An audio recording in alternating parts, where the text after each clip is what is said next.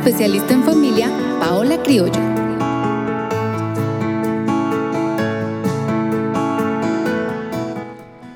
Queremos dar la bienvenida a todas las personas que nos escuchan y participan de este su programa Construyamos Familia.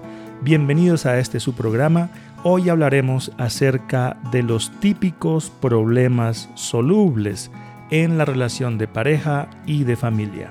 Bienvenidos.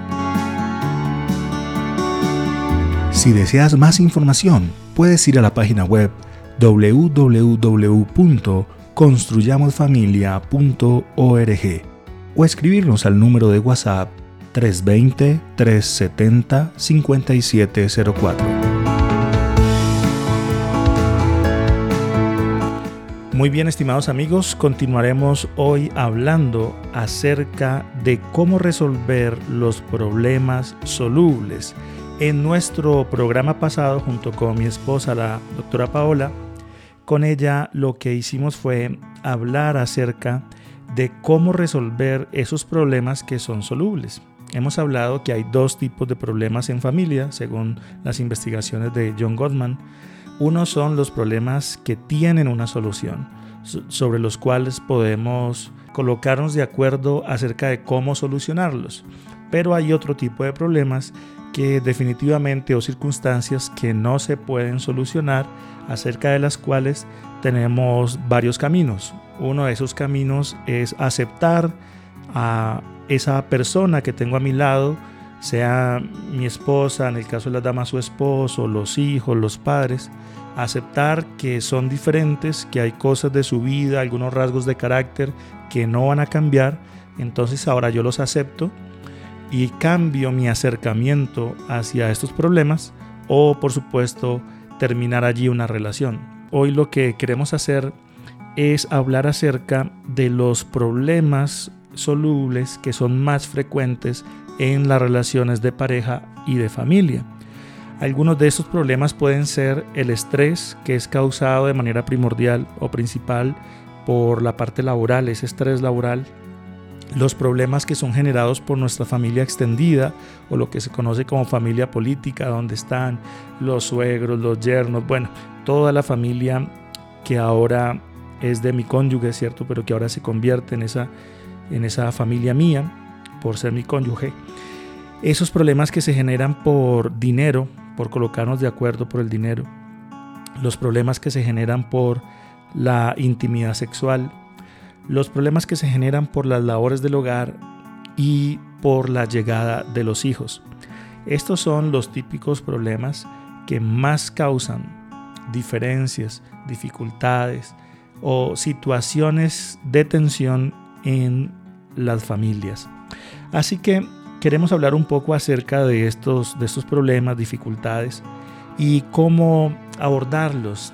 Queremos dar algunas ideas de cómo colocarnos de acuerdo aún en esas diferencias que para algunas personas serán más importantes que para otras, pero que llegan a causar conflictos en el seno del hogar si no se abordan o si no se asumen de una manera especial. Cada relación de pareja y de familia es diferente. Sin embargo, estos problemas son típicos porque hacen referencia a los aspectos más importantes o más relevantes del matrimonio. Mucha gente acepta que la felicidad en el matrimonio implica esforzarse, es decir, hacer un trabajo, luchar por nuestro hogar. Pero, ¿qué significa esto? Bueno, todos los matrimonios pueden enfrentarse a ciertas tareas en la parte emocional eh, sea el caballero o la dama, necesitan realizar juntos algunos aspectos para que crezca esa relación de pareja, de comprensión y para que su relación ahora sea más profunda. Así que todos tenemos algunas tareas por desarrollar y por eso queremos dar algunas sugerencias de cómo abordar estas situaciones. Empecemos entonces hablando acerca del estrés y de las situaciones que causan problemas en el hogar, pero que están relacionadas con el estrés. Aquí todos tenemos una tarea por realizar y esa tarea es hacer que nuestro hogar sea un remanso de paz.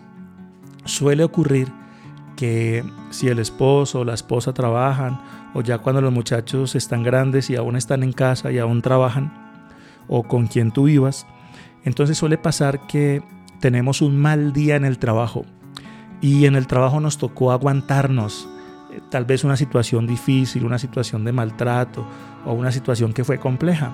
Y en el trabajo pues estuvimos callados, no respondimos tal vez como, que, como queríamos por temor tal vez de no perder el trabajo. Sin embargo, cuando llegamos a casa, entonces ahora liberamos ese estrés con nuestra familia.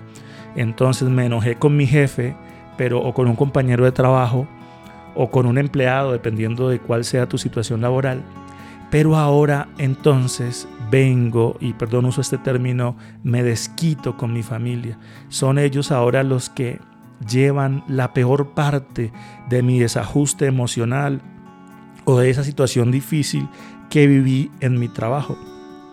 Sabes, no estamos hablando aquí de una situación que no sea frecuente. Por el contrario, estamos hablando de que esta situación es una situación típica. En otras palabras, muchas personas llegan a casa y liberan esa tensión que tuvieron en el trabajo con su familia.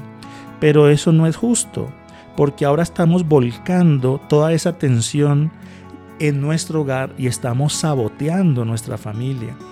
Entonces, debemos nosotros colocarnos una tarea.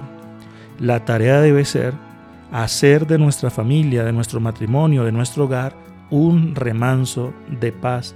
En otras palabras, debemos nosotros reconocer que al final de una jornada larga de trabajo, tal vez hemos tenido muchas situaciones estresantes y necesitamos un tiempo para relajarnos antes de relacionarnos el uno con el otro. Es decir, posiblemente necesitamos unos minuticos. Algunas, esto no es de todas las personas, pero es posible que algunas personas al llegar a casa necesiten un momento para sí mismos, para estar solitos, tal vez ir, darse una ducha, organizar algunas ideas y ahí sí ya relacionarnos con nuestra familia. ¿Está bien? Otra manera es conversar con nuestra familia sobre lo que nos ocurrió en el trabajo pero no descargar sobre la familia la situación estresante, sino decirle al esposo o a la esposa sin temor, amor, vengo triste del trabajo, me ocurrió esto, o vengo enojado del trabajo, me ocurrió esto y lo otro, y estoy tratando de manejarlo, pero vengo descompensado. Es importante hablar con nuestra familia acerca de lo que nos ha ocurrido. No necesariamente tienes que entrar en detalles ni, ni en nombres. No vaya a ser que tu familia tome algún asunto frente a tus empleadores o a tu trabajo. Sin embargo, si hay alguna situación que te carga de tu trabajo o del día, eh, en el caso de los muchachos, si están jóvenes, y están en casa aún, de pronto llegaron de la universidad y algo pasó con un profesor o con un compañero. Entonces, eso que pasó allá, podemos conversarlo en casa, pero a manera de contar lo que nos ocurrió para liberar de esa manera la atención.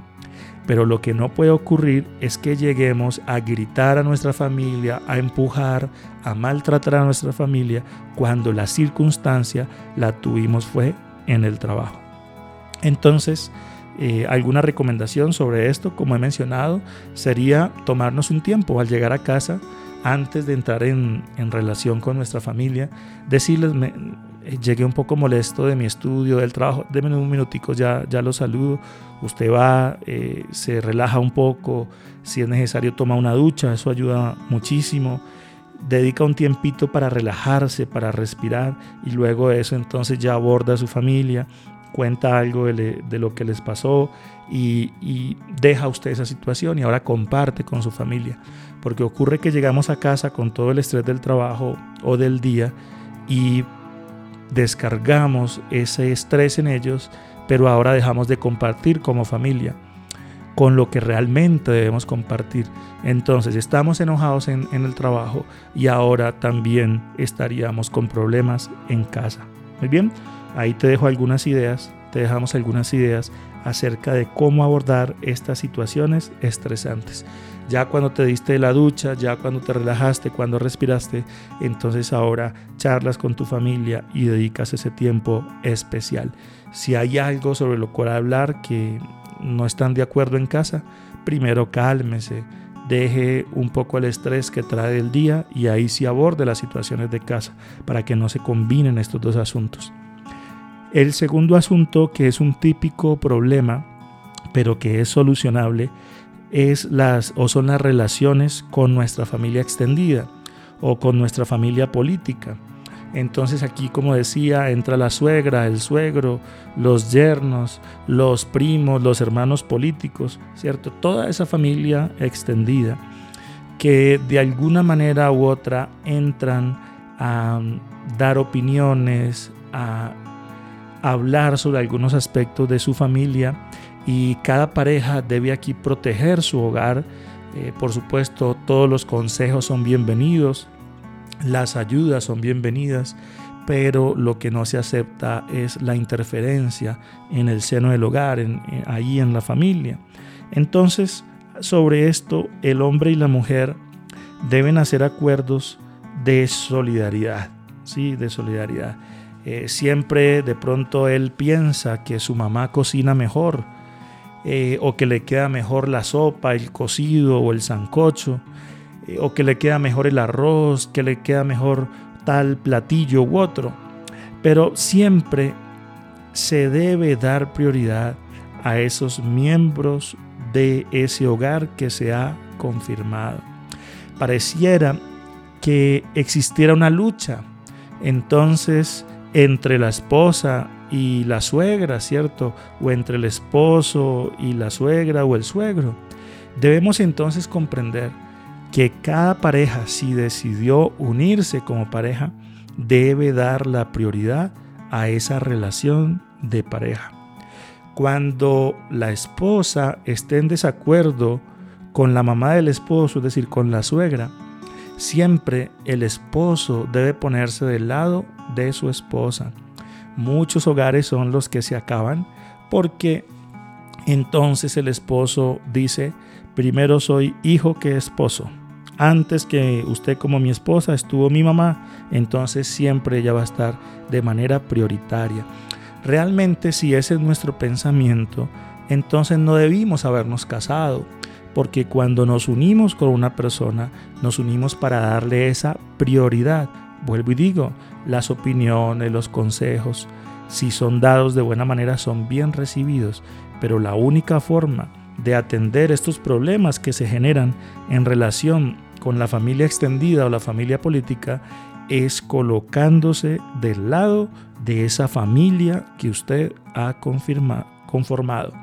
Entonces colóquele, colóquese del lado de su esposa, colóquele, colóquese del lado de su esposo antes que del lado de cualquier otro miembro de la familia. La familia necesita establecer sus, propios, sus propias formas, sus propios rituales, valores, su propio estilo de vida y deben exigir que su familia extendida, su familia política, respete esa nueva relación que se ha formado. Voy a colocarte un ejemplo. Una pareja tiene sus hijos entonces su hijito o sus hijos. Entonces ahora eh, la madre o padre o familiares de alguno de los dos va a querer decirles cómo tienen que criar a sus hijos. Entonces eso llega a ser conflictivo cuando el esposo y la esposa quieren hacerlo de otra manera, pero ahora la familia extendida llega a imponer cosas. Recuerda, cada familia que se conforma debe dar prioridad a los miembros de ese hogar.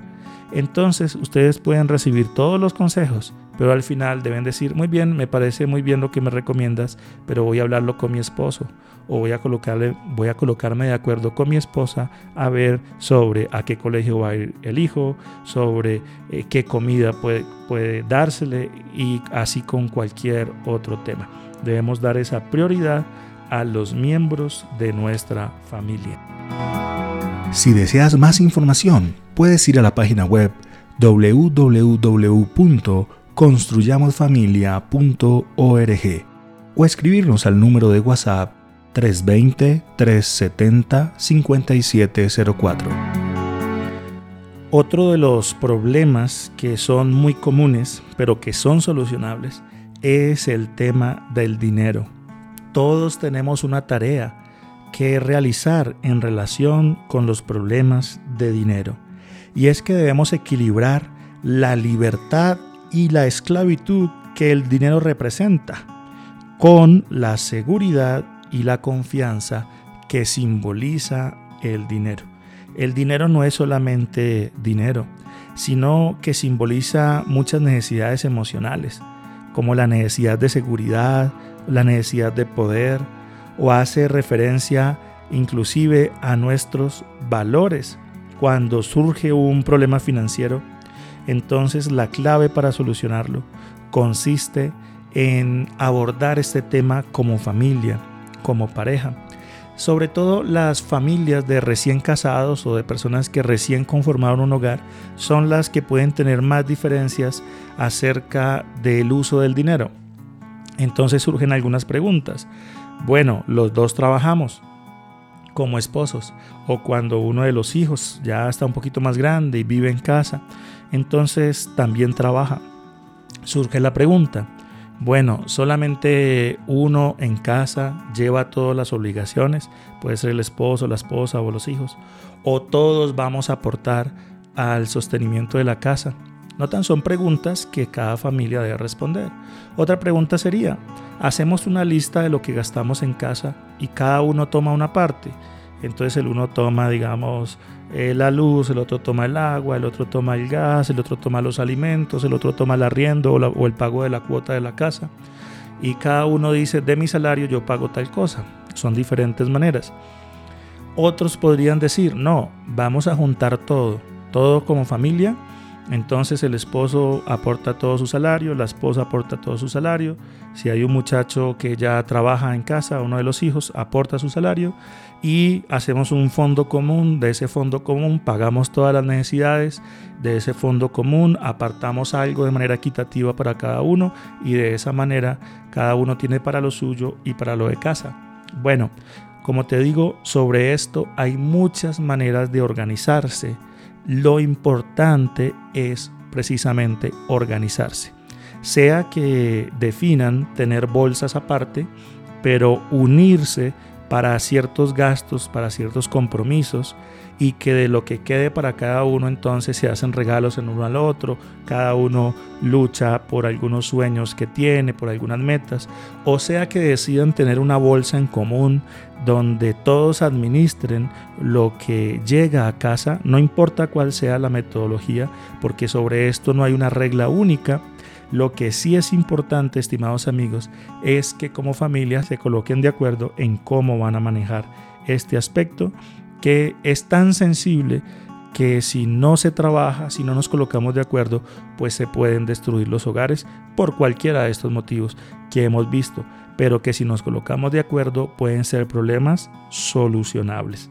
Entonces lo importante aquí es sentarse como familia, como pareja, dependiendo cómo esté integrado tu hogar, y hacer un presupuesto, un presupuesto que incluya los gastos que tienen de manera regular cada mes, que incluya las metas, los sueños, los anhelos que tienen como familia y que tiene cada uno como persona, que incluyan una porción para el ahorro personal y familiar y por supuesto cada cosa que quieran destinar como familia. Muchas veces los salarios eh, o las ganancias no son tan grandes y no hay mucho que repartir, pero si se organiza la familia, pues pudiera cubrir sus necesidades y llegar a acuerdos sobre esto, vivir contentos acerca de cómo administran su dinero. Entonces quiero darte algunas ideas sobre esto. Si en este momento no tienes un presupuesto familiar, bueno, lo primero es sentarse, definir, entonces hacer un inventario de esos gastos que se tienen actualmente. Hacer un listadito. Gastos como cuáles, como la comida, el alquiler, si desean tener ciertos sus vacaciones, los impuestos, los gastos de mantenimiento, lo que hay que pagar en servicios de luz, gas, eh, agua, teléfono, internet, el mantenimiento de la casa, la limpieza, el cuidado de los electrodomésticos, la ropa, el cuidado personal, la gasolina del carro, los gastos médicos, eh, los, lo que quieren hacer en la parte recreativa, ¿sí? comer fuera de casa, ir a participar de algún deporte, de algún evento. Em, es decir, hacer un listado de esos principales gastos. Ahí se deben incluir los intereses, los préstamos, eh, los gastos bancarios, todo lo que se tenga y hacen un listadito de cuáles son sus gastos mensuales. Luego de esto, entonces el paso número dos sería gestionar esas finanzas. En otras palabras, ahora nos ponemos de acuerdo en cómo vamos a cubrir esos gastos. ¿sí? Entonces se miran los, ingresos que tenemos como familia, si solamente hay ingresos de una persona o si son de dos o si son de tres, es decir, si se incluyen ahí los hijos. Y entonces miramos cómo cada persona va a participar de ese presupuesto que se tiene, de, esos gastos que se tienen. Entonces, como dije, pueden unir todos los ingresos y cubrir y luego cada uno tomar una porción equitativa para sus gastos personales y de esa manera quedarían los gastos de casa y los gastos personales o, o pudiera cada uno decidir tener su bolsa aparte pero contribuir de una manera equitativa para que puedan cubrir esos gastos del hogar. El tercer paso sería planificar el futuro. En otras palabras, no solo nos podemos quedar en los gastos, debemos imaginarnos qué es lo que queremos hacer como familia dentro de unos años, 5, 10, 20, 30 años, cómo nos vemos, qué queremos hacer. Entonces ahí surgen ideas como queremos estudiar, queremos tener nuestro primer apartamento, nuestra primera casa, o queremos tener un carrito, o queremos viajar. Entonces nos ponemos de acuerdo acerca de esa lista de metas, de esos objetivos económicos. Y eso entonces nos permite tener ahora una forma de planificar esos gastos eh, lo que algunos llaman ahorro o gastos programados y también nos permite definir cuánto vamos a dejar para ahorrar y para invertir como personas y como familias. Otro de los problemas que se pueden enfrentar en el hogar, en especial en las parejas, tiene que ver con la intimidad sexual. Pueden haber diferencias entre el esposo y la esposa acerca de la frecuencia, acerca de la forma, acerca del cariño con que se participa de esto tan especial como es esa intimidad sexual. Lo que podemos decir sobre esto es que así como los otros aspectos o problemas, este es un problema que se puede solucionar si se llegan a acuerdos, si se conversa, pero si no se aborda también puede traer serios conflictos en el hogar llevándolo inclusive a que ese hogar se destruya. Sobre esto, amigos, tenemos una tarea y esa tarea es apreciarnos y aceptarnos de manera mutua, manifestar ese amor que tenemos como pareja y como familia. Entonces, debemos conversar, conversar como esposos, como pareja, acerca de los gustos, acerca de las necesidades, a veces se aborda este tema de manera indirecta, no se aborda de manera clara, es decir, se aborda de manera imprecisa. Muchas veces eh, el tema es incómodo, entonces se prefiere evitar y se quiere terminar la conversación. Pero lo importante aquí es que las parejas aprendan a conversar acerca de cómo quisieran que esta parte que es tan importante mejorara en su relación de familia. Cada pareja debiera aprender a conversar sobre la intimidad sexual de manera que los dos se sientan tranquilos, pero se sientan a gusto. Y esto significa poder compartir con tu pareja tus deseos, tus anhelos, pero de una manera correcta.